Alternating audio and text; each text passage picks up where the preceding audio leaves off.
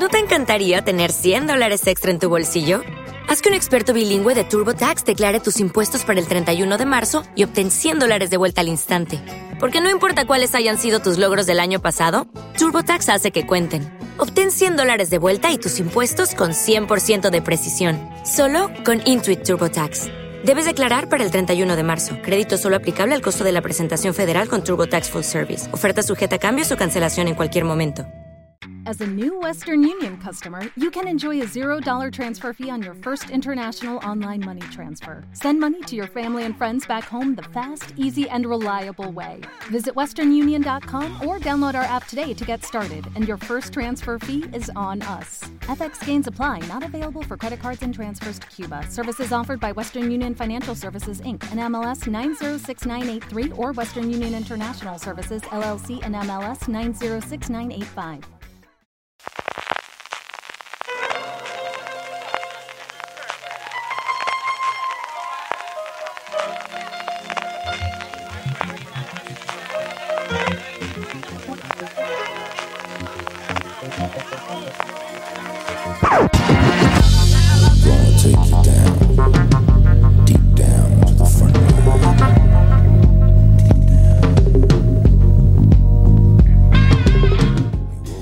Hola chicos, muy bienvenidos a un nuevo programa de Top, este podcast de fuera de series en el que hacemos listas sobre, pues, sobre cosas relacionadas con las series de televisión, evidentemente, sean las que sean.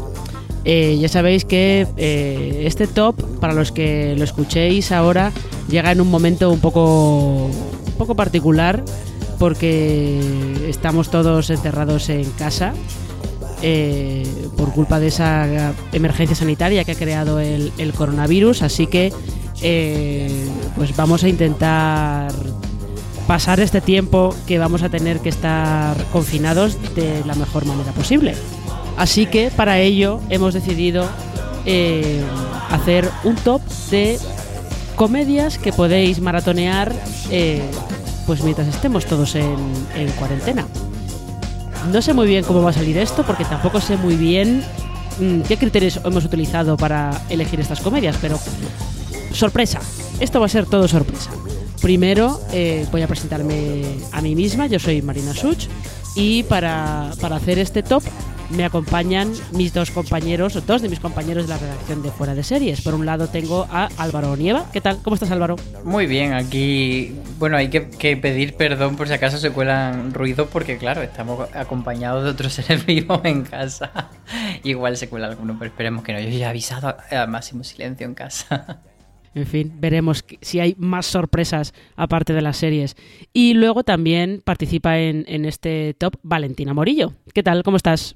Estoy muy bien y como Álvaro también pido disculpas por si se cuela algún ruido porque suelo estar sola en casa cuando grabo los podcasts y hoy tengo a la otra persona que vive conmigo que le he pedido que no haga ruido y va de pies puntillas pero igual tose, igual pasa algo. Y estoy sintiendo al Bueno. fantasma de las obras que de vez en cuando aparece en el piso superior en el que no vive nadie pero de vez en cuando hay ruidos y hoy han regresado así que pues eso. Sí, yo también he escuchado a alguien, intentando colgar un cuadro antes o algo así. Los vecinos de Bricomanía. Ya, bueno, hay que, hay que ocupar nuestro tiempo de la, mejor manera que se pueda. Eh, ¿Cómo habéis hecho este top? Porque hacer, un, hacer una lista de 10 comedias para ver, aquí esto es muy amplio, puede ser, puede entrar aquí cualquier cosa, pero, pero ¿cómo habéis hecho vosotros el top, Álvaro? Bueno, la premisa no era solo, creo, yo he entendido, comedias para ver, sino que no fuesen tan típicas. Entonces, pues, mm, claro, yo iba teniendo ese diálogo conmigo mismo de, evidentemente, quitamos fuera todos los Seinfeld, todos los Friends, todos los Willy Grace, etcétera, pero luego había otras que era como en plan, ¿y esta es tan típica o no es tan típica? Por ejemplo, Mindy Project, pues, al final la he dejado fuera porque sí que me parecía eh, bastante típica. Y luego he quitado también cosas que habíamos recomendado en top reciente, por ejemplo, Miranda, Betty, eh, Future Man también la había recomendado yo hace poco. Entonces todo eso no quería reincidir. Entonces he ido haciendo una lista larga y simplemente pues eso, comedias que me han ido saliendo que me parecen chulas para volver a ver si las encontramos, porque puede que alguna mía no esté por ahí. Pero bueno, a lo mejor alguien la tiene en un disco duro guardada desde hace tiempo que no, que no la vio, una edición en DVD, no sé. Así que, pues eso, un poco, un poco de todo y voy un poco sin orden concreto. O sea, he puesto un orden, pero por poner. Bueno, eh, a ver, aquí eh, eh, la- los las normas que nosotros nos pongamos son las válidas en este caso, así que, ¿cómo has hecho tú el top, Valen? También te has, te te has impuesto, es verdad que habíamos hablado que no fueran comedias típicas, pero como di- bien dice Álvaro, lo de típico también está abierto a muchas interpretaciones, Valen. No sé cómo lo has hecho tú.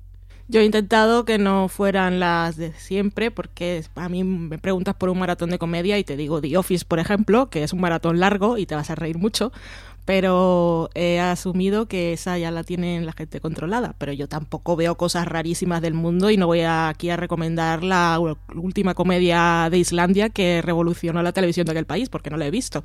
Así que pues son un poco curiosidades o de esas que no recomiendo constantemente, aunque sí hay unas de las que he hablado mucho porque me gustan y me parecen buenas comedias y también tengo la impresión de que no las está viendo la gente masivamente.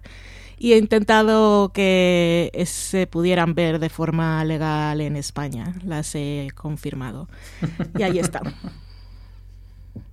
Ya, yo también he, he buscado que estén disponibles en alguna plataforma de streaming o en algún servicio de vídeo bajo demanda de, los operadores de, de televisión de pago.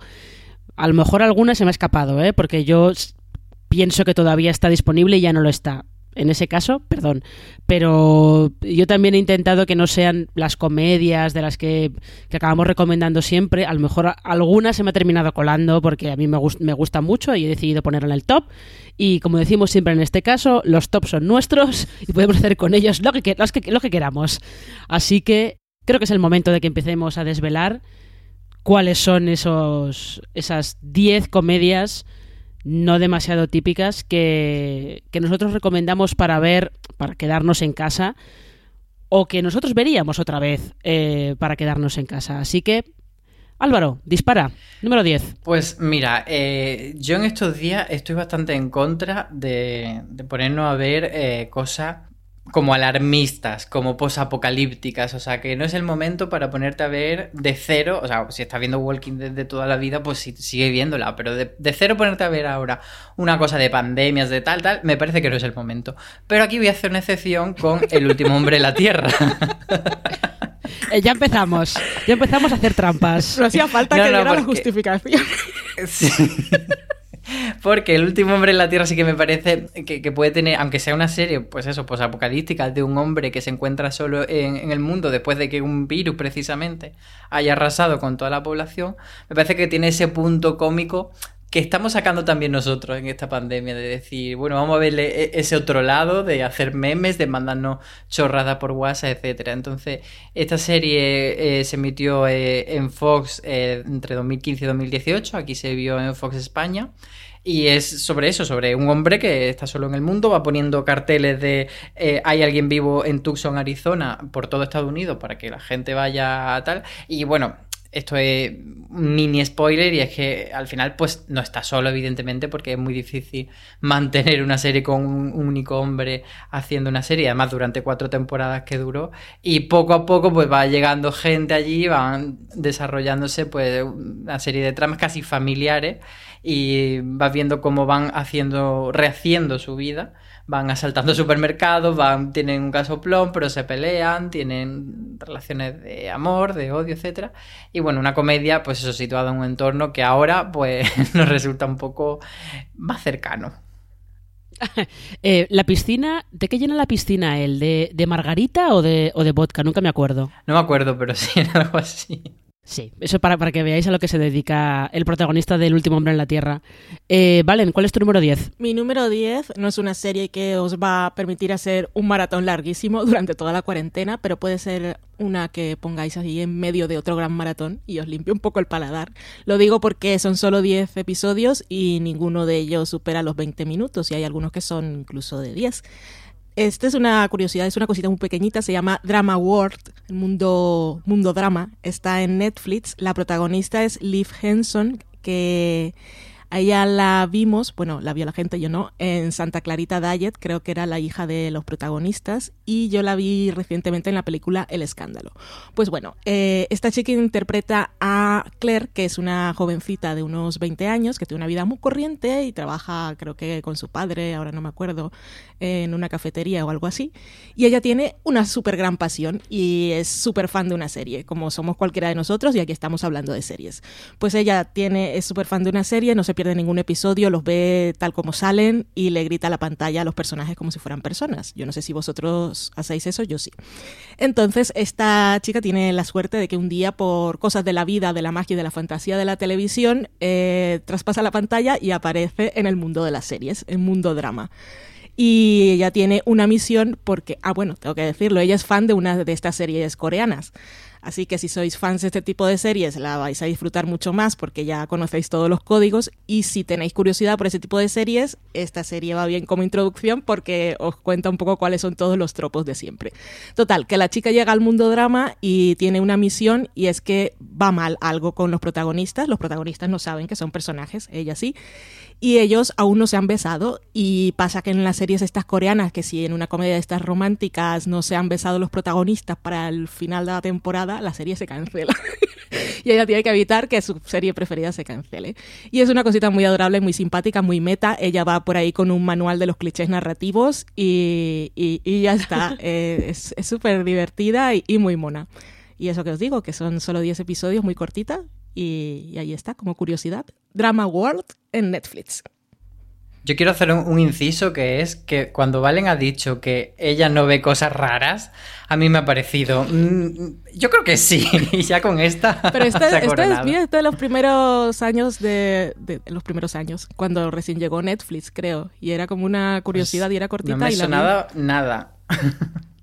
Es que son de estas series que están por ahí enterradas en el catálogo y que las encuentras un poco de casualidad, pero justo el punto de partida me, ha recordado un poco, Valen, a como si fuera una especie de Thursday Next en Pleasantville. Sí, por eso, por eso, por eso me gustó tanto en aquel momento. Y es que yo creo que la vi cuando llegó Netflix, que no tenía mucha cosa en el catálogo y era fácil encontrarla, pero sigue ahí que lo he comprobado. Vale, pues esta, esta me la voy a apuntar porque yo esta no la había visto. Eh, en mi de mi número 10 yo voy a poner una, una rareza. Voy a poner una rareza porque es que es tan loca que yo creo que merece la pena ver aunque sea un capítulo, que es una comedia noruega que está disponible en Filming, que se llama Match. Y también es, es eh, cortita, creo que me parece que tiene dos temporadas, pero no recuerdo si en Filming están las dos. La primera está seguro. Sí, está, entera. Está entera.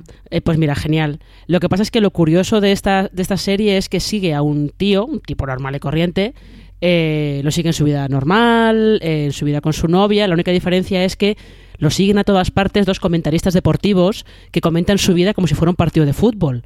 Entonces es, es un punto de partida tan loco y tan bizarro que merece la pena darle la oportunidad. Es también probable que os canséis muy rápido de, del truco de la serie. Es probable. Pero solamente por, por verlo, por ver cómo alguien ha tenido semejante idea y hubo otro alguien que dijo, genial, hagamos de verdad una serie de esto y estrenémosla en televisión, creo que merece, merece la pena verla.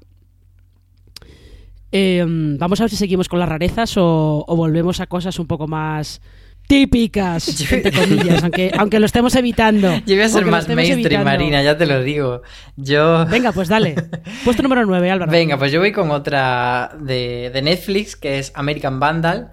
Es una serie que lo que hace es una recreación, una imitación de los códigos de los True Crimes, pero llevado pues a un crimen a una escala en principio mucho menor de lo que suelen ser los True Crimes, que por ejemplo, para que os hagáis la idea, en la primera temporada es que hay un vándalo de instituto que se ha dedicado a pintar pollas en, en los coches de todos los profesores y de toda la gente del instituto.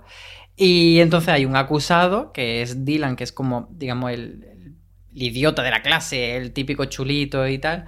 Y luego hay un pringado así como nerd y tal, que es Peter Maldonado, que es quien inicia la investigación porque no se cree esa pues esa acusación tan obvia que se le hace a Dylan simplemente por ser el, más obvio que ha podido hacerlo.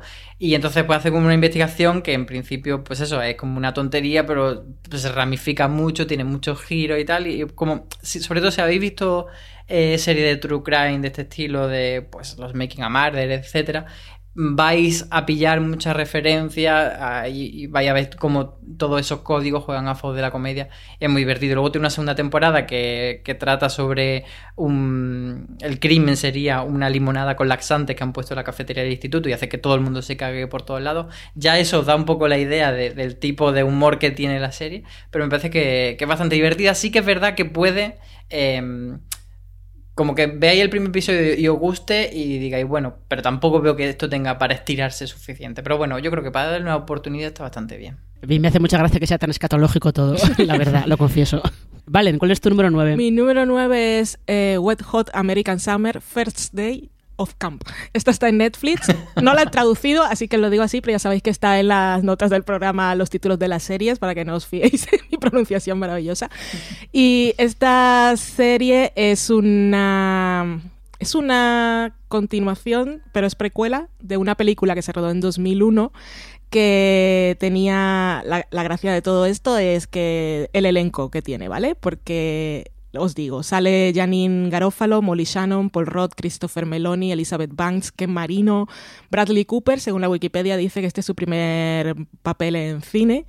Eh, Amy Poehler, esta es la gente que salía en la película que se rodó en 2001, que lo que nos cuenta es el último día de campamento de verano de un grupo de adolescentes que están interpretados por estos actores que os he comentado ahora mismo.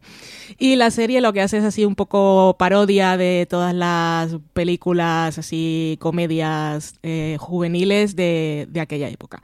Entonces, eh, a esos actores que interpretaron a adolescentes y a sus tutores, que también eran adolescentes, igual tenían un par de añitos más, en el 2001 y ya tenían por lo menos 10 años más los actores que sus personajes, volvieron en 2015 para hacer una precuela de aquella serie en la que contaban el primer día de ese campamento. Y entonces tenemos a los mismos actores, eh, ya con 25 años más que los personajes, como poco, que tenían que interpretar haciendo de adolescentes y enamorándose y viviendo aventuras en ese campamento.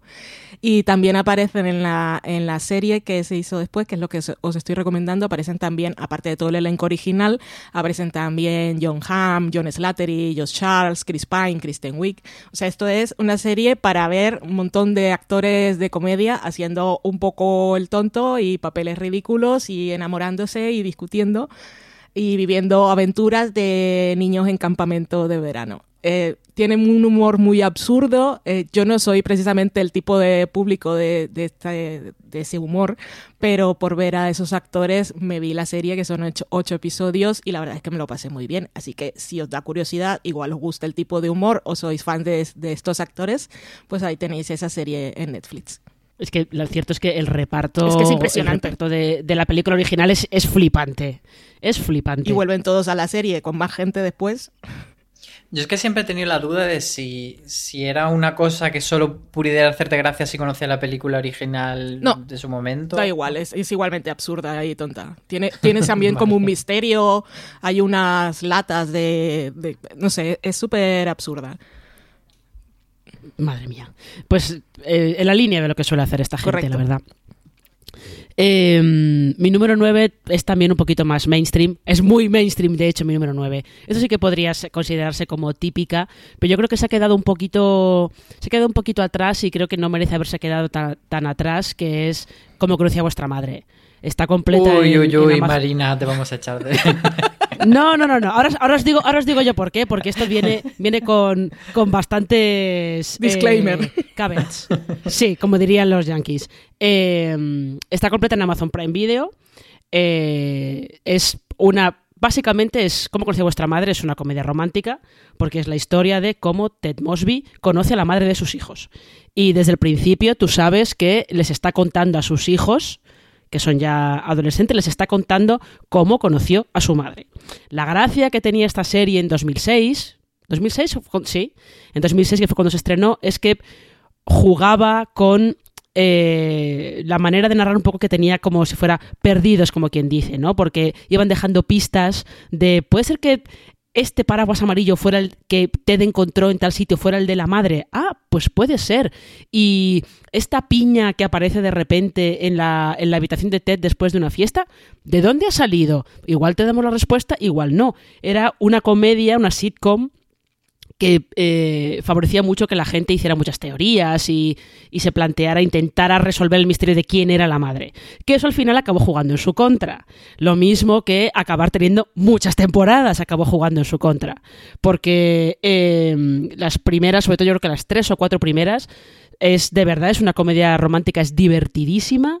Eh, tiene también un reparto que, visto ahora es como eh, bastante, bastante notable porque estaba por allí, bueno, eh, Neil Patrick Harris, que ya era conocido, está Jason Segel, Alison Hannigan, Josh Radnor y Kobe Smulders. Y mm, le acabó pasando pues lo que le pasa a todas las comedias de Network, que duran demasiado, pierden frescura y esta encima con aquel misterio pues acabó dando no tanto muchas vueltas sobre sí misma, pero se notaba que sus dos creadores tenían eh, el final de la serie escrito desde la segunda temporada y no iban a cambiarlo por mucho que la serie cambiara y evolucionara, con lo cual cuando ves el final queda un poco extraño habiendo visto todo, todo lo que has visto después. Pero yo de verdad creo que las cuatro primeras temporadas sí merecen mucho la pena e incluso la última temporada, aunque tiene un juego narrativo que se agota muy rápido, merece la pena solamente por ver a Christine Milioti. De verdad, lo creo. Vale, no, Ya nos ha podéis, convencido. podéis Marina, echarme ¿no? si queréis. Ay, no me apetece discutir sobre cómo conocí a vuestra madre ahora. Yo creo, también me da la sensación de que hay cosas que han envejecido Muchas mal. ¿eh? cosas Habría que han volver a verla. mal. Hay cosas que han envejecido mal. Eso es cierto, es muy, es muy de, de principios de los 2000. Pero me parece que sí que tiene algunos capítulos y algunas cosas muy divertidas. Y Robin Sparkles siempre será maravillosa. Bueno, por ella, vale, aceptamos. Eh, venga, Álvaro, pues número 8. Pues yo me voy con una serie para toda la familia, porque en estos días de reclusión muchos estarán con su hijo, eh, estarán disfrutándolo o a pesar de todo. Y es el asombroso mundo de Gumball, una serie de Cartoon Network que se estrenó en 2011 y sigue todavía en emisión, lleva seis temporadas y más de 240 episodios, que no he visto los 240 episodios, ya os lo digo, pero siempre la típica que cuando la pillo en Boeing digo, ay, me voy a quedar a verla que, que es muy simpática. Eh, la, la serie, pues es una serie de animación para niños sobre una familia de animalicos. Eh, Gumball es un gato y Darwin, que es su hermano adoptivo, es un pez que vive en una pecera. Y, pero le sale la patica y y sale a andar de vez en cuando. Y lo, lo interesante del asombroso mundo de Gumball son dos cosas para mí. Eh, una es eh, su estilo visual que mezcla eh, diferentes tipos de, de imagen, mete animación tradicional, 3D, stop motion, mete marionetas, imagen real, de repente te saca flash. Entonces, todo eso hace un juego creativo muy chulo, pero aparte de eso, me parece muy interesante a nivel de guion que, que te hacen de todo, o sea, parece una comedia así de dibujos muy, muy normalita, pero para nada. Eh, de repente te meten episodios de mm, universos paralelos o de lo que sea. De hecho, hay un- uno que yo recomendaría, por ejemplo, que es eh, los Copycat, que es... eh, había una versión china que era real, que existió, que hicieron como una copia de, del asombroso mundo de Gumball en China, y entonces eh, lo que hacen en, en la serie, en vez de denunciarlo, es coger esto y hacer un episodio sobre cómo se van encontrando uno a otro y cómo interaccionan y cómo quieren matarse uno a otro, en fin, bastante divertido. Así que para los que estéis con hijos, me parece una buena opción. Ay, yo esa no la conocía. Y es un. Sí, Gum- Gumball es una locura bastante curiosa. Eso es, eso es verdad. Es muy bonita, así que vale, apúntate. Sí, sí. Además está, está disponible. Está en HBO España, no sé cuántos episodios hay, pero hay parte de la serie está en HBO España. Eh, Valen, tu número 8. Mi número 8 es, creo que lo he mencionado en algún top, pero igual de pasada o como bonus, es Chewing Gum, que está en Netflix. Es una serie británica, son dos temporadas, eh, está protagonizada y todos los guiones los escribe Micaela Cole. Y ella interpreta a una veinteañera que es súper inocente, ingenua, naif. Y aparte está criada en una familia que es muy cristiana. Su hermana es una puritana y es una chivata y siempre la está controlando. Y su madre es súper practicante.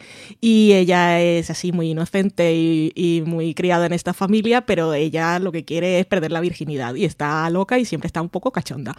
Y, pero con esa ingenuidad la lleva así a meter muchos la pata y se mete en situaciones que son súper absurdas y hay escenas que son eh, como sexuales, que ella primero está intentando perder la virginidad, lo intenta muchas veces, y termina metida en unos rollos en fiestas sexuales, en cosas que están grabando porno, pero todo es súper absurdo, o sea, nunca habéis visto escenas sexuales más absurdas, más ridículas y más graciosas que, estas.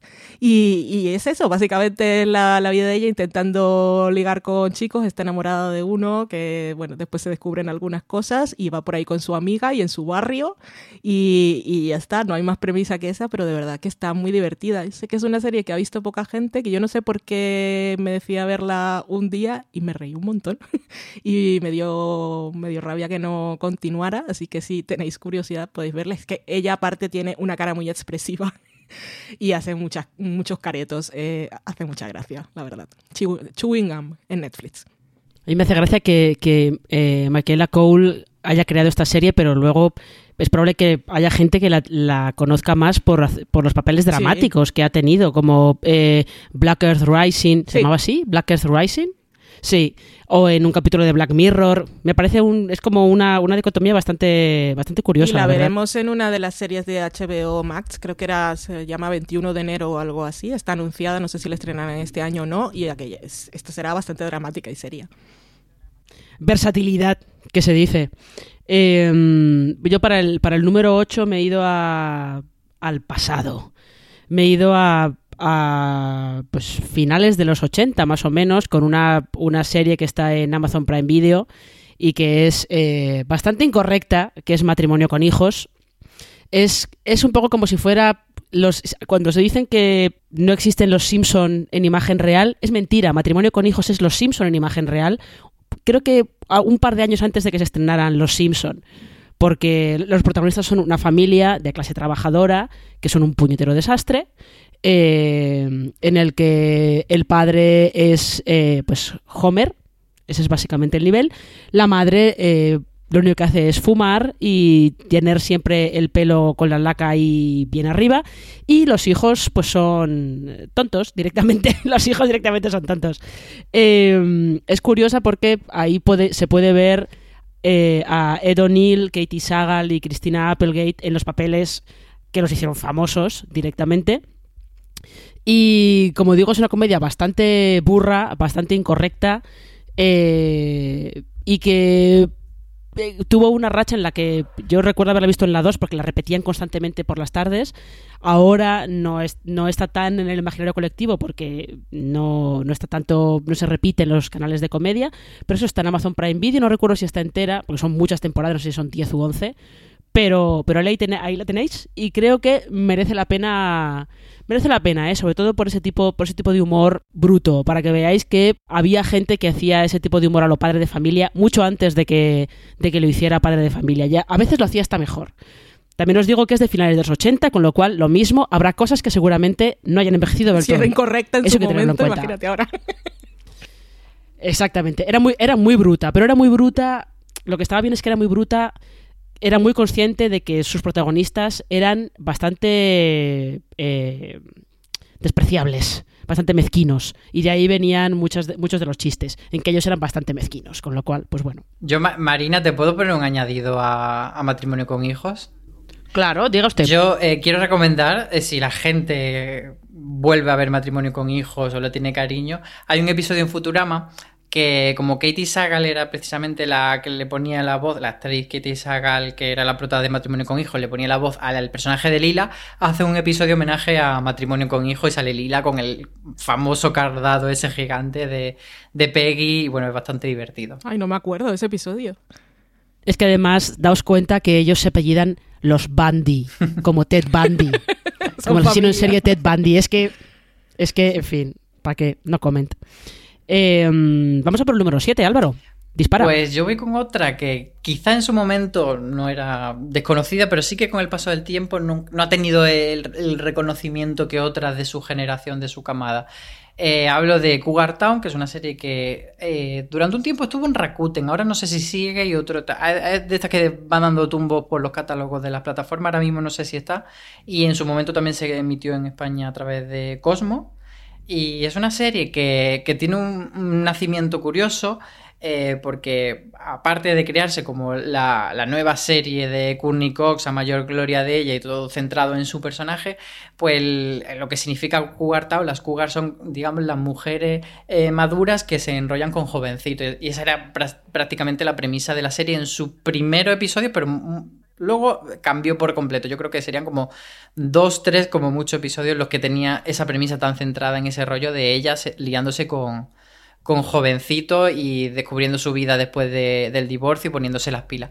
Todo eso eh, queda totalmente aparcado y se convierte en una serie de, de grupo de amigos eh, súper divertido, con una dinámica muy graciosa en la que están eh, sus dos mejores amigas que son Ellie y Laurie, interpretadas por Krista Miller y Busy Phillips, que se odian entre ellas, pero los dos aman al personaje de Jules, que es el de Courtney Cox, y entonces están como ahí haciendo piña, está también el ex marido, está el nuevo novio, está su hijo, y todos se reúnen siempre o en el bar a beber mogollón, que beben mogollón de vino, o eh, hacer un juego que es el, el penny can, que es tirar un, penique a una lata, y es la cosa más absurda, pero es el momento, el momento más adorable de la serie cuando lo tiran y dicen, en inglés decían penny can, y en español en la lata, que era un poco esa traducción.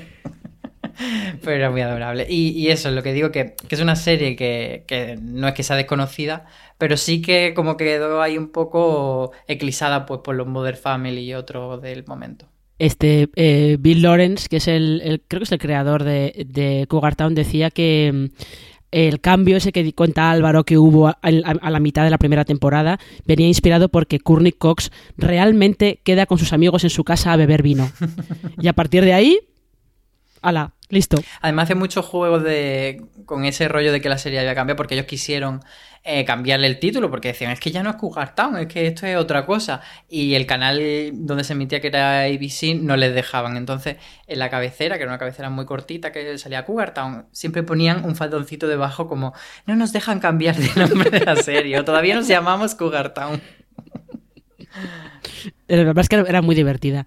Eh, Valen, el número 7. El número 7 es Crashing, pero la de Netflix, no la de HBO, y es decir, la de Phoebe Waller-Bridge, la bueno, ya sabéis que es Phoebe Waller-Bridge, no lo voy a explicar.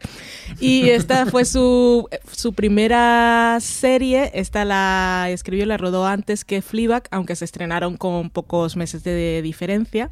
Y muchas cosillas de que vimos luego en Fleabag y todo ese espíritu y el, tipo de personaje y el tipo de conflictos están también en esta serie, aunque esta es un poco más tradicional, podríamos decir, sin serlo del todo. Y lo, Crashing se trata de un grupo de veinteañeros que viven juntos, son compañeros de piso, pero no compañeros de piso, sino que ellos viven, eh, son guardianes de propiedad de un hospital, que es una cosa que se lleva en el Reino Unido y es que cuando hay edificios públicos o incluso privados que están abandonados, se los dan en un alquiler más bajo a jóvenes que se comprometen a cuidarlos y protegerlos y pueden vivir ahí pagando menos que lo que pagarían en un Λάθο. Eh, pero estos jóvenes que están aquí, pues cuidar mucho ese hospital no, porque montan muchas fiestas. Pero no va de eso. A, este grupo de jóvenes llega de repente Lulu, que es Waller Bridge, llega Ukelele en mano y con una energía así muy incontenible como es ella, y desestabiliza todas las dinámicas del resto del grupo, porque ella conoce a uno que ahora tiene novia y bueno, hay un lío. Total, que eso es básicamente la serie en, en la que vemos los personajes tienen problemas de los que no quieren hablar y utilizan utilizan siempre el sexo y el humor y cosas incómodas para para desviar la atención de ellos mismos, básicamente. Son solo seis episodios, el final es un poco abrupto, pero la serie está bien, te da rabia luego que no continúe, pero tampoco es como, ah, como no continúe, no lo voy a ver. Y bueno, como curiosidad, si sois fans, muy fans de Fleabag o, de Phoebe, que por qué no lo vais a hacer, pues eh, está como una tareita pendiente ver lo primero que hizo y, ver todas las semillas de, que, han florecido después en sus otros trabajos. A mí me gustó mucho, así que más uno. Pues ahí, ahí, tenéis una recomendación por dos de Crashing. Eh, yo en el puesto número 7 me, tenéis que dejar que, que, incluya esta serie, porque al final yo le tengo. Es un proyecto al que le he acabado tomando mucho cariño, que es Luimelia, la tengo que recomendar otra vez, lo siento. Además, pero ahora se puede recomendar porque la temporada ya ha terminado en A3 Player Premium. Y no voy a decir nada más porque ya he hablado mucho de esta serie. Es eh, la historia de amor entre Luisita y Amelia, que son dos personajes que viven de amores para siempre, pero en el 2020, eso ya lo sabéis todo. Eh, es muy cortita, porque son seis capítulos de 10 minutos cada una, y es muy divertida, es muy fresca, sus dos protagonistas tienen una química brutal, y eso, lo que pasa es que os la vais a liquidar en media mañana o en media tarde, pero bueno, oye, para desengrasar de otros maratones un poco más intensos, siempre viene bien. Y como ya he hablado mucho de Luis Melia, dejamos esta serie aquí y pasamos al puesto número 6. Dale, Álvaro. Pues me voy con una serie del canal FX que se hizo en 2011. Aquí creo recordar que se emitió en Fox España y se llama Wilfred. Wilfred es un perro y... Pero, ¿qué pasa con este perro? Eh? Aquí viene la injundia. El, el prota de la serie en realidad es Ryan Newman, que es el personaje que interpreta Elijah Wood, que es un joven abogado que está como pues eso, con una vida de mierda. Y de repente, pues, cosas de las drogas y tal, empieza a ver a su perro Wilfred no como un perro normal, sino como un hombre disfrazado con un disfraz bastante cutre de perro. Y entonces eh, de ahí surge como una relación bastante divertida en la que el perro de algún modo le ayuda a sobrellevar la vida y no acabar suicidándose a Ryan, pero bueno, tiene ahí como una dinámica eh, medio filosófica, medio porrera, medio ahí de, convivencia. Y, todo también va intentando eh, que si ligarse a su nueva vecina, tal, Wilfred pues a veces le ayuda, a veces le pone en situaciones todavía más ridículas y, explora muy bien el, personaje de patético que a Elijah Wood se le va súper bien y, está bastante divertida. Eh, la serie está creada por Jason Gunn, que es el actor que hace del perrete y es una, adaptación de una serie australiana de homónima del mismo nombre que se emitió unos años antes y luego pues eso se hizo la versión estadounidense. Ay, Wilfred, se me había olvidado por completo que existía esta serie. Hay que ver. Fíjate. Eh, Valen, número 6. Antes quería hacer un más uno por tu Melia. Sabía que le ibas a poner. Creo que fue la primera que escribí. y dije, Marina la va a poner. Pues se me había ¿Ah, olvidado, ¿eh? Le, he tenido, le he añadido después, sí, le he añadido sobre la pues marcha. bueno, de todas maneras no me ha fallado. Mi sexta es una de la que, de la que he hablado bastante en, en algunos tops, bueno, tampoco tanto. Es Cheats Creek, que fue esa serie que, de la que oímos hablar todos cuando salieron las nominaciones a los Emmy en 2019 y es que mmm, mucha gente no se ha decidido a verla o igual empezaron a ver algunos episodios y dijeron, pues no era para tanto.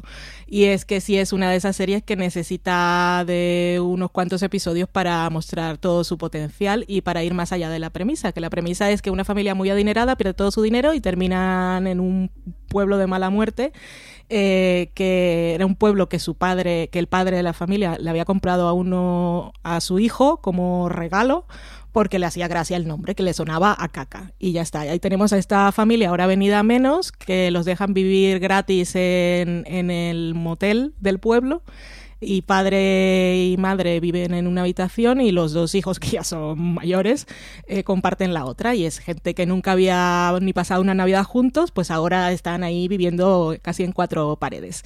Y si el arranque os pareció lento o no era tan divertido como había prometido toda la crítica de Estados Unidos y os preguntáis si luego mejora, la respuesta es sí. De verdad que los personajes dejan de parecer arquetipos, evolucionan las dinámicas y, y hay muchas tramas y tiene más espacio la gente del pueblo y, va muchísimo más allá de la premisa. Esta gente descubren que pueden ser una familia en esas dos habitaciones de motel y al final pues terminan conviviendo en las dinámicas del pueblo de las que al principio pues se reían porque era gente pobre, vamos. Y la verdad, la verdad es que con esta serie nos reímos a carcajadas. Mi personaje favorito siempre será Moira, que es Catherine O'Hara, que tiene un armario infinito de pelucas, vestidos estrafalarios. Ella sigue vistiéndose como si viviera no sé en dónde, porque si se vestía así en su día a día es una locura. Es una roba escenas. Eh, tiene una forma muy peculiar de alargar las palabras y unas reacciones hiperdramáticas, porque ella era diva de culebrón. Y eh, es una fuente de GIFs constantes. Si la podéis ver en versión original, pues incluso mucho mejor, porque la verdad es que lo que más, una de las cosas que más gracia hace es escucharla hablar, porque aparte de una elección de, vocabulario que construye las frases de una manera que, nadie habla así y siempre hace mucha gracia. La hija eh, siempre está contando anécdotas rocambolescas de sus múltiples y variadas e internacionales aventuras amorosas que siempre sorprenden a sus padres porque dice, pero no tenías 15 años y, a nosotros también. Y en realidad, pues eso, te ríes mucho, eh, los secundarios del pueblo están muy bien. Y mm, hay cosas curiosas, por ejemplo, hay un momento en el que sacan un VHS con instrucciones em, como, bueno, con recomendaciones de cómo comportarse en el entorno laboral que porque el patriarca de la familia tenía una gran empresa de, de era un videoclub que no era Blockbuster, Blockbuster, ¿no? ¿Cómo se llamaba? El super videoclub de toda la vida. Sí, sí. Vale, vale. Blockbuster. Y no era ese, pero era la segunda más grande de Estados Unidos. Y él saca el VHS que había grabado en aquella época para darle instrucciones a sus compañeros de trabajo ahora en el motel. Y por supuesto, las cosas así como lo que decías de matrimonio de familia, pues aquellas recomendaciones no son apropiadas. Pero bueno, que la serie tiene, es muy divertida, sobre todo es comedia de verdad, y, pero también tiene mucho corazón. Tiene un poquito de las cosas de, de la serie de Mike Shure. Así que para mí es bastante lugar feliz. Y son seis temporadas, está emitiendo ahora la sexta temporada, se va a acabar, está en Movistar. Así que esta sí es rollo maratón y yo la recomiendo una vez más. A ver si no tengo que hacerlo otra vez. lo que has dicho de la hija me ha recordado un poquito a Jenna Maroney. Sí, es de ese estilo, es de ese estilo. que decía... me recuerda un poquito a ella. Eh, yo en el, en el, puesto número 6 me he ido a, por una comedia británica que yo, fíjate, no la había incluido en el top porque pensaba que no estaba disponible en ninguna parte, pero resulta que sus dos primeras temporadas están disponibles en Movistar Plus, con lo cual, pues voy a recomendar Miranda, ¿por qué no? Eh, porque Miranda es un poco para los que hayáis visto Fleabag, y, y os, os, hayáis acostumbrado a ver cómo Fleabag rompe la cuarta pared y habla con nosotros constantemente. Bueno, pues Miranda, que era una sitcom muy de toda la vida, muy tradicional, empezaba siempre mirando a cámara y diciendo Previously on my life. Anteriormente en mi vida decía algo que no habíamos visto en ningún episodio anterior, contaba alguna cosa que le pasaba con su madre o, lo que fuera, y luego ya pasábamos al, capítulo. Y como digo, es una sitcom muy tradicional. De hecho, eh, Miranda Hart, la, la, creadora, dice que se, se basó en otras sitcom británicas eh, de, con público en plató como absolutamente fabulosas y cosas por el estilo. Y lo que pasa es que te engancha porque el humor es como muy puede ser como muy básico a veces, pero funciona, no, te, no os parece una idea lo que funciona, porque Miranda es muy alta, es muy torpe, socialmente es muy torpe también, eh, es muy tímida, le, le gusta muchísimo el cocinero del bar de al lado, pero le da mogollón de vergüenza. Que es Tom Ellis, eh, Marina. Que es, exactamente, que es Tom Ellis, que es Lucifer. Le da muchísima vergüenza hablar con él. Tiene eh, una tienda de broma con, con, su mejor amiga. Su madre está obsesionada con, con conseguirle marido, pero Miranda no quiere. Bueno, es muy divertida y muy entrañable. Y es que es un filón, un filón de frases, eh, de todo. De todo. Así que ahí os dejo Miranda. Si no la habéis visto, que es bastante probable, porque en el Reino Unido tuvo mucho éxito, pero fuera no es tan, tan conocida, pues ya sabéis que tenéis dos temporadas en, Movistar Plus. Eh, así que Álvaro, vamos a por el puesto número 5. Pues yo me voy con otra de esas de la categoría de series que igual en su momento sí eran tan típicas, pero que ya no se recuerdan tanto como merecen que es Me llamo él. Me llamo él es una comedia que emitió hace unos años en EBC, aquí en España se pudo ver en varios canales, de hecho se emitió en abierto en la sexta durante un tiempo y, llegó a ganar de hecho el Emmy, pero no a mejor comedia, pero sí a mejor guion por el episodio piloto. Era una serie que protagonizaba Jason Lee, eh, que era el personaje de él, y de lo que iba es que él ganaba la lotería, pero con un billete robado, porque él él y su amigo forman parte de lo que en Estados Unidos se conoce como los white trash, como ese tipo de, gente ahí humilde, pero que no hace nada con su vida, que viven ahí en su, eh, en su caravana y que no buscan trabajo ni hacen nada. Y entonces él ganaba la lotería, pero en el mismo momento en que robaba ese billete e intentaba celebrarlo, era atropellado por un coche y mientras estaba en el hospital veía el programa de Carson Daly que hablaba del karma. Entonces él se obsesionaba con la idea del karma, que le había pasado esto todo por el karma y hacía una lista mientras mientras eh, todo ese proceso de gente a la que había puteado a lo largo de su vida eh, a cada una con una situación más divertida e intentaba arreglarlo. Entonces, cada episodio iba tachando una cosa de su lista íbamos nosotros descubriendo maldades del pasado de él y cómo la intentaba arreglar con la ayuda de su hermano, que era uno de los personajes más divertidos, que era Randy, que era como eh, el típico que, no le da la cabeza para nada. Y yo sobre todo estaba encantado con, con Joy, que era su exmujer, que la interpretaba Jason Priestley de una manera fabulosa. Y, luego yo creo que lo que más ha quedado es el GIF de, del hombre cangrejo eh, poniendo cara de asco, que la gente lo usa mucho ahora en, en, Twitter, pero yo creo que no se recuerda tanto Me llamo él. Y ya de paso voy a recomendar la otra serie de, Greg García, el, que es el creador de Me llamo él, que es Racing Hop, que también se estuvo emitiendo durante un tiempo aquí en Fox España y que Mm, era bastante simpática y tal, y quizá no tuvo tampoco una repercusión enorme, pero yo creo que la gente que la vio sí que le cogió cariño. Sí, esa la, la gente que la, que la vio recuerda a Richie Hop con cariño, eso sí que es verdad. Vale, eh, número 5. soy de las que recuerda Racing Hop con cariño. Qué mona era la nena. Eh, mi número 5 es Insecure. Está en HBO España. Eh, nos tiene que dar la tercera temporada en algún momento de este año, por favor. Y está creada y protagonizada y los, los guiones son suyos y creo que dirige algún episodio Isa Rae. Y la serie nos cuenta las experiencias de unas veinteañeras que viven en Los Ángeles desde la perspectiva de Y Molly, que son las mejores amigas de la universidad. Ahora llevan unas vidas un poco diferentes. Molly es abogada trabaja en una firma así de mucho dinero, pero está un poco estancada, como que nunca termina de ascender. Y por su parte, Isa trabaja así en, empresas que son un poco más como rollo ONG o que trabajan para la comunidad, pero también se encuentra ahí con una barrera y que ve que las empresas, esas empresas no hacen todo lo que deberían. Pero a Isa también le gusta cantar y rapea, sobre todo en la primera temporada, tiene unos temazos como Broken Pussy, que es maravilloso.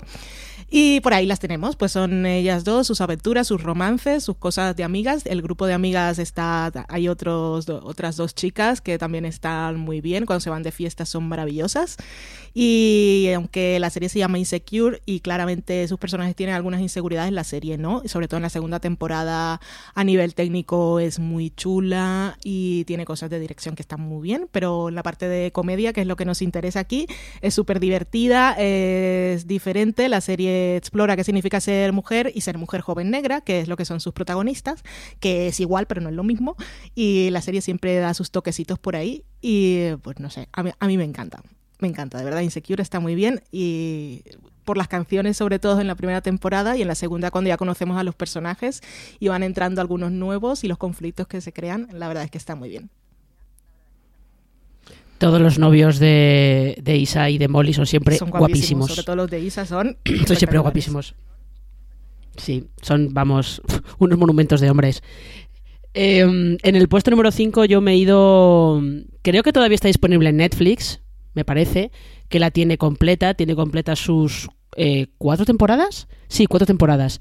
Eh, y he, preferido elegir Crazy Ex-Girlfriend, que es comedia, es musical. Esta los capítulos duran 50 minutos, no duran 30 minutos como, como las demás.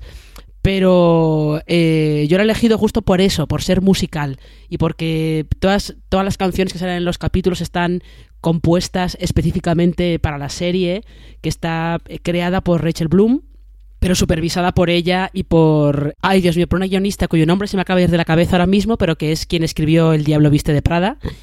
Y entre las dos eh, manejan una serie en la que la protagonista, que se llama Rebecca Bunch, tiene muchos problemas, ella tiene muchos problemas y lo que hace es focalizarlos todos en estoy, estoy enamorada de este chico con el que salí un fin de semana en verano cuando yo tenía 16 años en un campamento y me voy de Nueva York a California a perseguirlo porque creo que ahí está la felicidad. Ya os podéis hacer una idea del tipo de problemática que tiene Rebeca. Y lo que hace la serie es contarlo de frente. Sí, Rebeca tiene problemas y ahora vamos a contaros cómo, cómo los supera. Pero lo mejor de la serie, aparte de, de, las canciones que son todas geniales, es el grupo de gente que, que hay alrededor de, de Rebeca, las relaciones que, que se generan entre ellos, cómo se salen casi todos de los arquetipos que podrías esperar. Está muy bien, la verdad. Está muy bien y es una serie que pues sí, que, al final aguantó en la CW cuatro temporadas un poco bueno. Pues porque ganó un Globo de Oro en la primera, a la mejor actriz, y porque yo creo que en CW les gustaba muchísimo la serie y dijeron, tira, dale, adelante, adelante con ello. Y, y, creo que merece mucho la pena. Y si queréis ver algo, no habéis visto nada de Crazy Ex-Girlfriend y queréis ver algo, eh, ved una de las canciones que se llama Love Kernels, que es una parodia de todos los videoclips producidísimos de Beyoncé, Rihanna y todas esas, que es muy divertida. O el de Cats. O el de Cats. Bueno, es que tiene. O el de. Mejor que la película. Eh, o el de uno que tiene en el que Rebeca se ve como la bruja de eh, la bruja de Blancanieves, Sí. como si estuviera en una canción Disney. Bueno, es que son todos geniales. Sí, que ella es la El- el villana de, la criticar a los historia. hombres. El de criticar a los hombres. Bueno, bueno, bueno. Son todos, Se son me todos maravillosos. olvidó Crazy Girlfriend. Yo lo he tenido a punto, ¿eh? Y al final lo he sacado. Bueno, no pasa nada porque ya, ya la he metido yo. Eh, Pues sí. Álvaro, ¿cuál es tu serie número 4? Pues voy con canción, a ver si adivináis que. A ver. si os digo, Bau, chica, Bau, Bau, mi chico me habla así. Pau, chica, Pau, Pau, mi chico me habla así. Estoy hablando de Phineas y Fer, ¡Ah! que es un temazo que tenía esta serie de dibujo animado de Disney Channel que a mí me, me parecía muy divertida y, y un poco también como en la línea del asombroso mundo de Gumball. Es de esas series que tú desde fuera dices, bueno, pues una serie más de dibujo para niños y cuando la ves dices, jolín, qué tramas tan guays tiene. Tiene una broma recurrente muy graciosa y bueno, para quien no la conozca es eh, la vida de Phineas y Fer, que son dos hermanos, uno de ellos adoptivo y luego está también su hermana Candance y tienen un ornitorrinco que es eh, secretamente el agente Pi, que es un agente secreto que tiene que eh, salvar el mundo de un supervillano. Y bueno, pues todos se van viendo ahí enredados en, en aventuras y Phineas y Fer normalmente tienen que hacer eh, diferentes aventuras, pero eh, el, ornitorrinco es el que acaba solucionándolo todo sin que ellos lo sepan. Y entre medias pues cantan, pues hacen de todo. Y también me venía muy bien para, para este top porque básicamente la premisa de Phineas y Fer y lo que dice la canción, no la que he cantado yo, sino la de cabecera, es que están 100 días de vacaciones y entonces durante esos 100 días pues tienen mucho tiempo libre y tienen muchas cosas que hacer. Entonces la serie es en el verano entre, entre clase y clase pues todo lo que van haciendo y de hecho la, la letra de la canción principal pues dicen cosas que pueden hacer que a lo mejor a la gente le inspira como bañar un mono con gel, escalar la Torre Eiffel o buscar los sesos de Frankenstein. Bañar un mono con gel. Sí, eso es lo que, eso es lo que necesitamos hacer en estos, en estas semanas que se nos vienen, que se nos vienen por delante de, de cuarentena, sí señor. Eh, Valen, número 4. Buena recomendación la tuya, Álvaro. Yo me identifico mucho con Candance, sobre todo con, con mi gato, que a veces cuando estoy trabajando comienza a darme la vara y a tocarme el hombro con la patita. Y cuando voy a grabarlo con el móvil para mandárselo a Dani, de, "Mira, tú, el gato no, no- no me deja trabajar, en cuanto lo enfoco con el móvil se pone de espaldas y dice, ¿por qué me estás molestando a mi mujer? Yo no estoy haciendo nada. En fin. A ver, mi cuarta es Fly of the Concourse, que está en HBO España. Es una comedia musical. Mira, como la de Marina. Esta es autoparódica. eh, los protagonistas son Brett y Jermaine, que son Brett Mackenzie y Jermaine Clement, que interpretan a versiones de sí mismos, porque eh, este dúo musical existe en la vida real. Pero ellos lo que hacen es eh, contar la historia de cómo estos jóvenes de la música folk indie eh, de Nueva Zelanda se van a Nueva York con la esperanza de triunfar en el mundo de la música.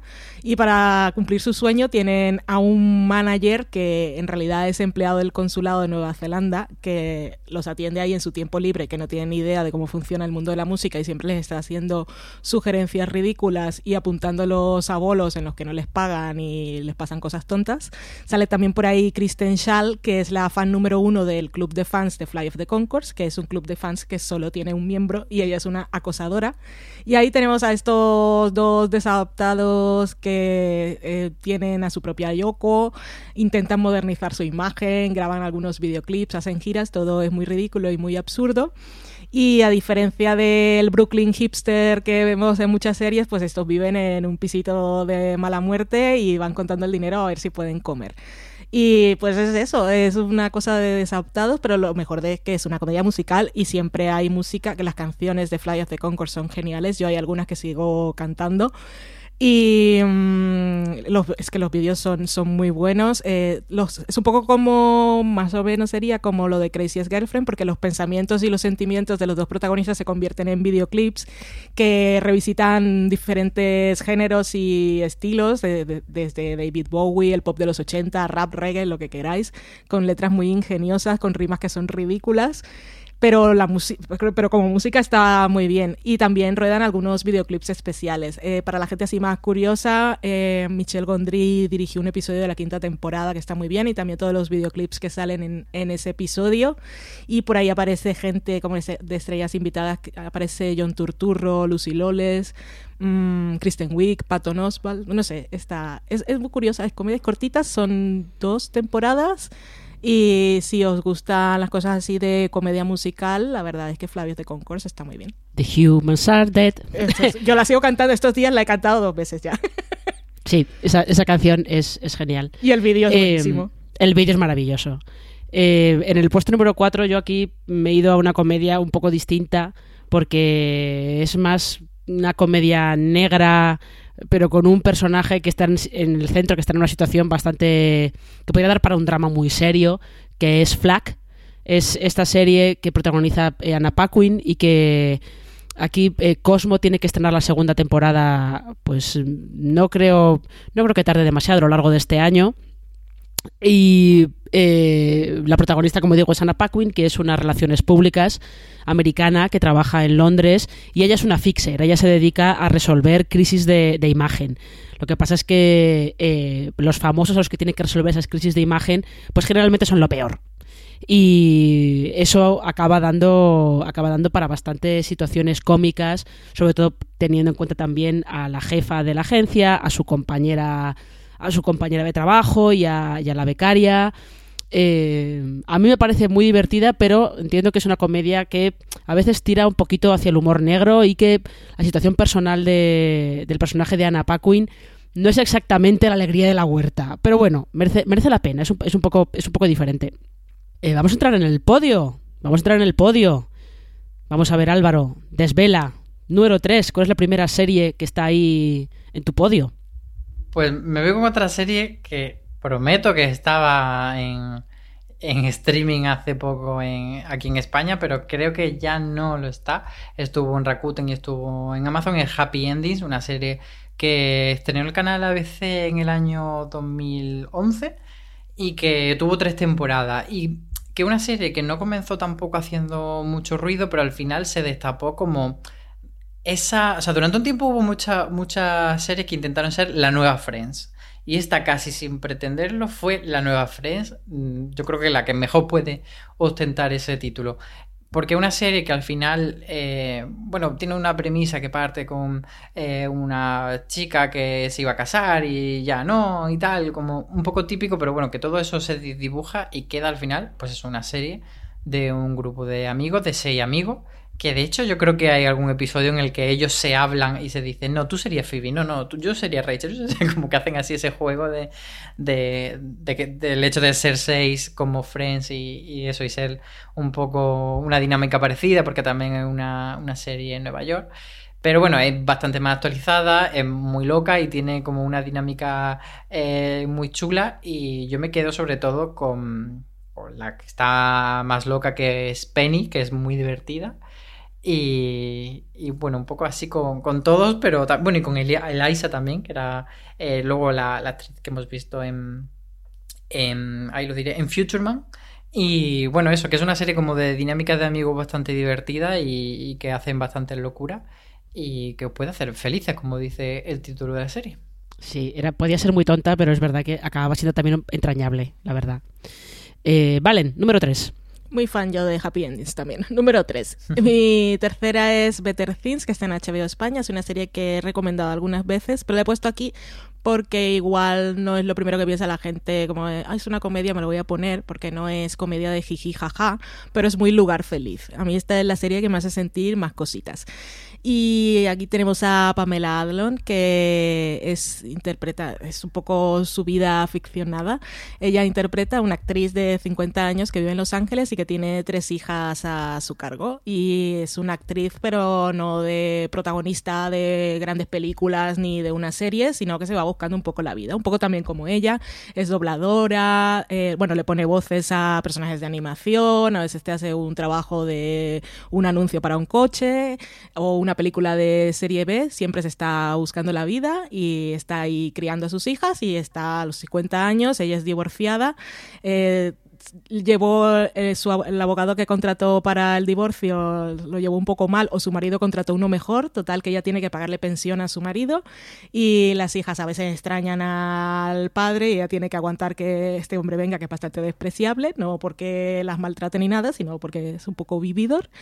Pero Pamela Adlon es amor, ella escribe, eh, protagoniza, dirige todos los episodios desde la segunda temporada, dirige muy bien y ojalá la contraten en muchos sitios dirigiendo muchas cosas. Y la serie es, eso, son viñetas y como un viaje en su memoria de momentos que comparte sus, sus mejores cosas de la vida y vemos ahí cómo va creando a sus hijas y cómo las va enseñando a ser mejores personas, sobre todo cómo las deja ser.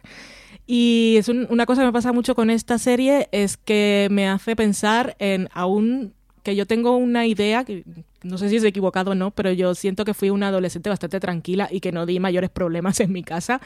Sí, me hace siempre esta serie pensar en, eh, en mi madre a veces, en cómo le responden a veces o cómo exigen cosas sin ser las peores niñas del mundo. Digo, pues igual yo creo que he sido muy buena, pero esos momentos de rebeldía tonta los he tenido. Y entonces siempre me hace sentir así, hoy que somos malas personas con las madres y no nos damos cuenta hasta que nos hacemos adultos. Pero es una serie, es eso, es, es es muy buena, está muy bien hecha y, y, de verdad, no sé ya cómo decirlo, que veáis Better Things, que está muy bien.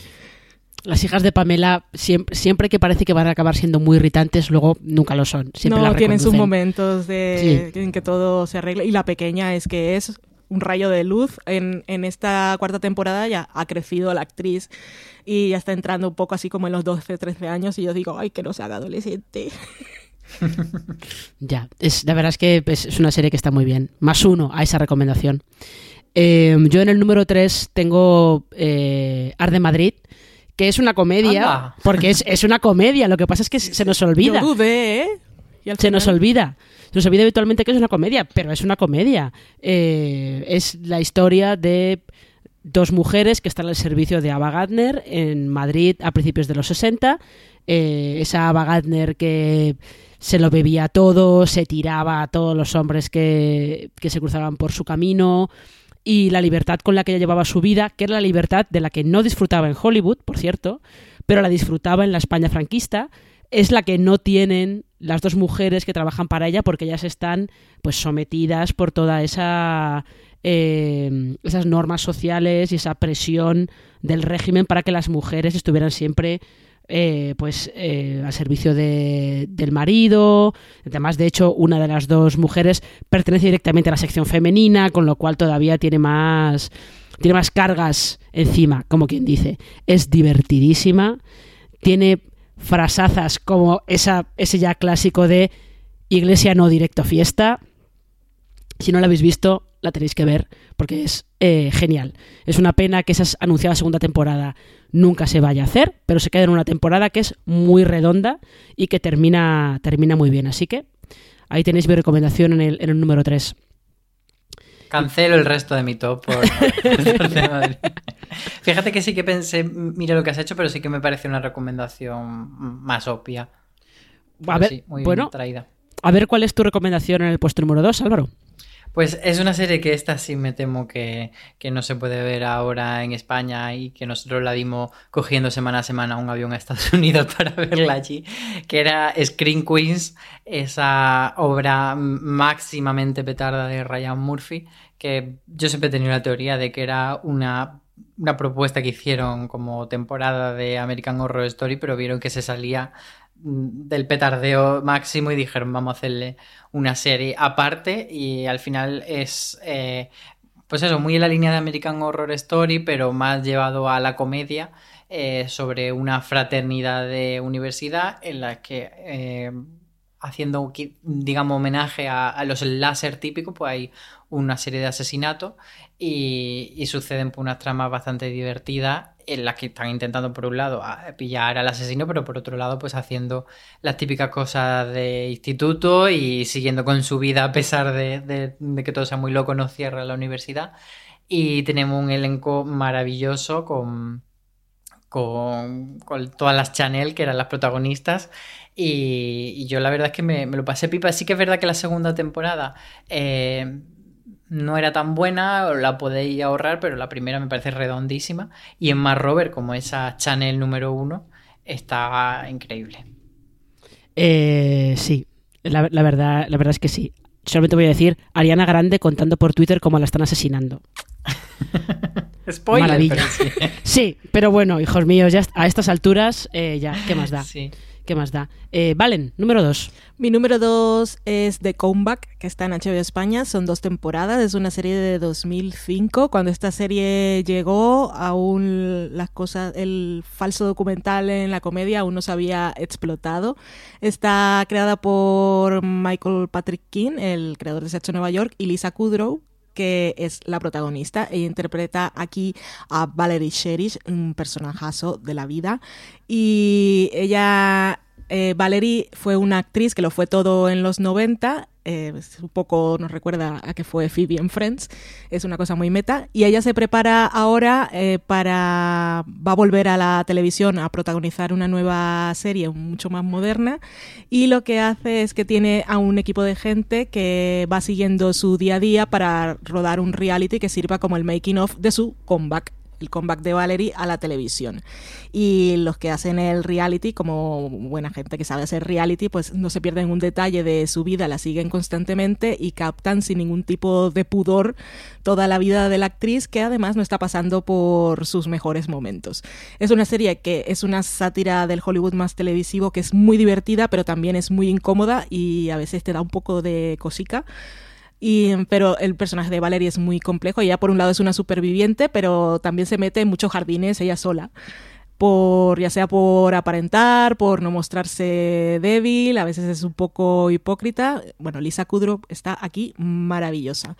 Y a mí esta serie es que me encanta y de vez en cuando me acuerdo de ella y digo, es que es joya perdida de la televisión y mucha gente no la ha visto y tenéis que verla. Eso sí digo, puede ser muy incómoda a veces, pero, pero es que está muy bien, vale muchísimo la pena verlo. Y todas las cosas que hay de eh, el personaje va a los estudios, bueno, a los estudios, a las oficinas de HBO y están todos los pósters de grandes series por ahí. Es muy meta, muy meta la serie.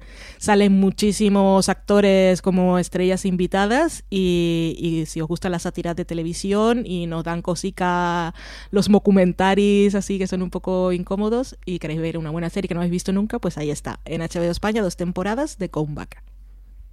Pues nada, además los papeles tipo Valerie Sherry son los que se le dan mejor a Lisa Kudrow. Sí, sí. La verdad. Con lo cual, eh, yo en el puesto número 2 tengo Flight of the Concords. Y como, como Valen ya ha hablado mucho de ella, yo no voy a decir nada más, es verdad, está muy bien, las canciones son súper divertidas. Eh, y esto tan, tan de poca monta que acaba haciendo, acaba haciendo mucha gracia. Pero eso vale, han hablado mucho de ella, con lo cual vamos a pasar directamente al puesto de honor, al número uno de nuestra lista. Álvaro, dale. Pues, fijaos que es una serie de la que me acuerdo un poco de la trama, pero me acuerdo mucho del sentimiento de gustarme mucho la serie cuando la vi en su momento. Es Dear Gently, eh, Agencia de Investigaciones Holísticas, una serie que eh, de BBC, que aquí la tuvimos en Netflix y que tuvo dos temporadas vuelvo a, recomendar una serie de Laia Wood, persona más adorable del universo. Y, él no es el prota en este caso porque Dirk Samuel Barnett, que es el investigador que, pues eso, lo que dice el título es que él cree, este investigador, eh, en lo holístico, que digamos que todo está conectado y entonces por un lado él va deduciendo cosas, pero por otro lado se, se ata mucho a, creer que todo hay una casualidad y una causalidad en el universo y que todo está relacionado. Y entonces tiene un método súper peculiar y súper extravagante. Y Dirk, esa, perdón, y Elijah Wood es el pringado que, que va, digamos, arrastrado por Dirk en toda esta investigación por una serie de, circunstancias se ve involucrado con el personaje y le va siguiendo por todos lados, pero un poco si, sin ver por dónde le vienen las cosas. Y sobre todo eso, que es una serie como muy pintoresca, quizá puede ser eh, que haya gente que entre en su, en su humor y en su propuesta y gente que se quede fuera, porque no es, digamos, para todo el mundo, pero a mí me parece bastante recomendable y bastante, pues eso, como tiene un punto entre entrañable, entre divertido, entre pintoresco, entre original que puede ser pues eso que buscábamos en este top de algo diferente. Ah, diferente desde luego es sí. esa serie. diferente es. ¿Y cuál es, cuál es tu número uno, Valen? Mi número uno es mi último descubrimiento. Yo a los tops siempre llego con el juguete nuevo, como cuando había visto Succession y la puse en el número uno de las mejores series de HBO de la historia. Yo siempre soy así. Y ahora la serie que he visto estos días es de HBO también, está en HBO España, es High Maintenance, que es una antología. Eh, que um, yo había leído cosas muy buenas de la serie, pero al final nunca le había prestado atención me decidí porque vi a los actores en los vídeos estos de Bill Series contando un poco su vida. Eh, es una historia curiosa porque ellos eran, estaban casados cuando empezaron a hacer la serie, que antes era una web serie, y se divorciaron entre la primera y la segunda temporada y hay cosas muy meta. Pero bueno, la serie que es una antología, el punto en común de la serie es el protagonista en este caso, que es uno de sus creadores, que interpreta a un vendedor de marihuana y sus derivados a domicilio. Es un poco como Uber, pero siempre es él, lo llaman cuando necesitan María y él va.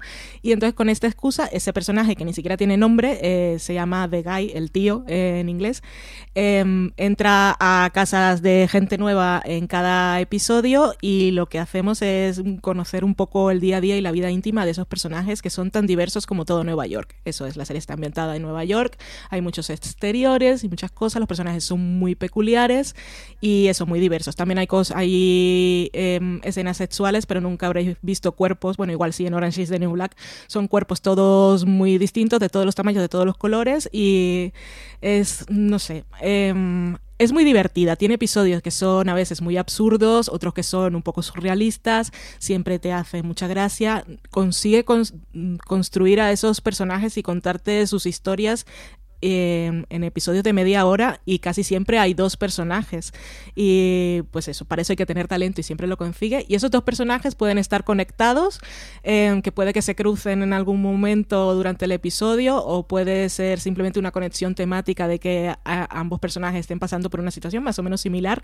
A veces es simplemente un objeto lo que conecta las historias, como uno de los últimos que vi era un mechero que aparecía en un momento cuando un personaje era joven y ese mechero iba pasando de personaje en personaje todo el episodio. En la primera temporada hay uno que está narrado desde el punto de vista de un perrete, que es espectacular. O sea, cada episodio, cuando empieza, no sabes qué va a pasar. Te presentan esos personajes, no sabes por dónde va a tirar, cómo va a acabar, cuál va a ser el giro, cuál va a ser el tono. Entonces, como que siempre hay ese factor de, novedad y de curiosidad y de qué, qué me van a ofrecer hoy y tiene mucho encanto, salen muchos actores conocidos. Eh, no siempre, pero casi todos os sonarán. Sale Jemima Kirke, por ejemplo, en la tercera temporada haciendo un episodio del Me Too, se interpreta a sí misma un poco más repelente. Hay un episodio de la primera temporada en la que vemos un rodaje de Girls, ahí de lejos, y pues no sé, es que me, me gusta muchísimo. Eh, va mucho más allá de la, de, de, la anécdota. No es que aparece un personaje curioso y ya por eso por ahí va a tirar el episodio, sino que siempre te sorprende de verdad. Y otra cosa que tiene, eh, a ese personaje le vamos conociendo más cosas de su vida privada conforme aparecen los episodios, pero tampoco demasiado. Pero es muy buena persona y te hace sentir así como yo soy mala persona o debería ser mejor persona. Tiene un momento, por ejemplo, en que llega un repartidor a su casa a llevarle la comida y lo ve que está sudado y entonces le dice que si quiere agua o si necesita ir al baño o cosas así. Eh, que no es la primera cosa que piensas nunca, o la gente que se encuentra por la calle, o si alguien le pide ayuda, siempre está como dispuesto a escuchar, no se ve nada forzado, pero eso, eso me parece muy bueno. Es muy lugar feliz y muy entretenida y muy original y muy divertida, y pues no sé, si os gustan las antologías y los episodios cortos y las comedias y pasarlo bien, yo recomiendo High Maintenance, que estoy muy a tope con ella ahora. Eh, ya, ya nos hemos dado cuenta que estás, muy a tope con ella. ya nos hemos dado cuenta. Eh, yo mientras hablabas de High Maintenance, eh, he estado tentada de poner en el número uno Broad City, pero no está disponible en ninguna plataforma de streaming, con lo cual eh, pues la he cambiado y en su lugar he puesto Derry Girls, que es esta, esta serie, creo que en el Reino Unido la emite Channel 4, me parece, pero aquí se puede ver en Netflix y que está protagonizada pues por eh, cuatro, son cuatro, cuatro adolescentes, cuatro chicas adolescentes norirlandesas de Derry, eh, a principios de los años 90, está justo ambientada un poquito antes de que se firmaran los acuerdos del Viernes Santo que, que eh, pusieron, llevaron Irlanda del Norte a, a, que empezara un proceso de paz entre, entre los separatistas y los, y los unionistas. Pero el caso es que todo ese contexto político sí está al fondo, pero no es lo que les importa a estas cuatro chicas. A ellas lo que les, lo que les importa es eh, pues cosas más, más mundanas, tipo qué vestido me voy a comprar para, para ir de fiesta, o, o, este chico me gusta pero no sé qué hacer con él, son todas un rato torpes. Eh, pero son, son muy entrañables y son muy divertidas. Y también hemos recomendado Derry Girls en otros, en otros top, así que yo creo que, que, lo podemos dejar aquí, de momento, porque además llevamos mucho rato hablando de, de estas comedias y ha llegado el momento de, de cerrar. ¿Alguna, ¿Alguna otra serie que queráis, que queráis mencionar, que hayáis dejado fuera? Yo he dejado fuera día a día solamente por no seguir metiéndola en más tops, pero lo, la, la, podría haber incluido. ¿Alguna otra que hayáis dejado fuera y que, que queráis mencionar ahora? Lo de día a día, no. un momento, es que seguimos sin saber cuánto la vamos a ver la nueva temporada en España. Me parece fatal. Exactamente. Sí, y como ha cambiado, ha pasado de Netflix a Pop TV, aquí de momento no se sabe nada de su nueva temporada. Sí, yo lo, lo, único que añadiría es la conclusión de que hay muchas comedias buenas que no están en las plataformas. Plataformas los, está, los estáis haciendo muy mal. Por favor, escucharos nuestras recomendaciones y empezar a comprar cosas porque necesitamos comedia en tiempos de pandemia. Imagínate ahora si trajeran todas las comedias de los 90, de esas que veíamos por la tele, de los 90, sí, todas esas cosas sí. clásicas que 90, ahora 2000 es. Uf. Sí. No, pero yo estoy pensando, por ejemplo, yo veía una que se llamaba Civil, que es viejísima, que uh -huh. veía reposiciones y, y salía Christine Baranski. Ahora me he acordado. Oh, ese es el. Yo creo que es más ochentas, ¿no? Sí, sí, ese es más de los 80. Es eh, Christy Baranski ganó el Emmy a mejor secundaria de comedia por ¿Ves? Civil. Pues, pues eso, que hecho, traigan todas que... las cosas de los 80 y siempre habrá momentos para ver. Han traído de mm. Nani, por ejemplo, pues ese tipo de serie está muy bien. Hay mucha gente que ni siquiera las ha visto. Ya, pues hacemos un llamamiento a las plataformas de streaming que se animen a comprar, a comprar esas comedias, que se animen a comprar las chicas de oro y me harán muy feliz también. Y nada más, cerramos este, este top por hoy. Eh, muchas gracias, Valen y, y Álvaro, por, por, participar y dar estas, estas sugerencias de, de, comedias para que nos quedemos en casa estas semanas. Gracias a, a ti. ti. Y ya sabéis, hay mucho más contenido de, de audio y, y, que podéis leer en la web de Fuera de Series, en fuera de series.com. Podéis encontrar nuestros podcasts en el canal Fuera de Series. Podéis encontrarlos en iTunes, Evox, Spotify, eh, Apple Podcasts, en, en, los reproductores que utilicéis habitualmente para encontrarlos. Y nada más, os dejamos, os dejamos por esta semana con todas estas recomendaciones. Y ya sabéis que CJ tiene la costumbre siempre de terminar con un tener muchísimo cuidado ahí fuera. Pero esta vez eh, vamos, a terminar, vamos a terminar con un eh, cuidaros mucho y eh, portaos bien dentro de casa.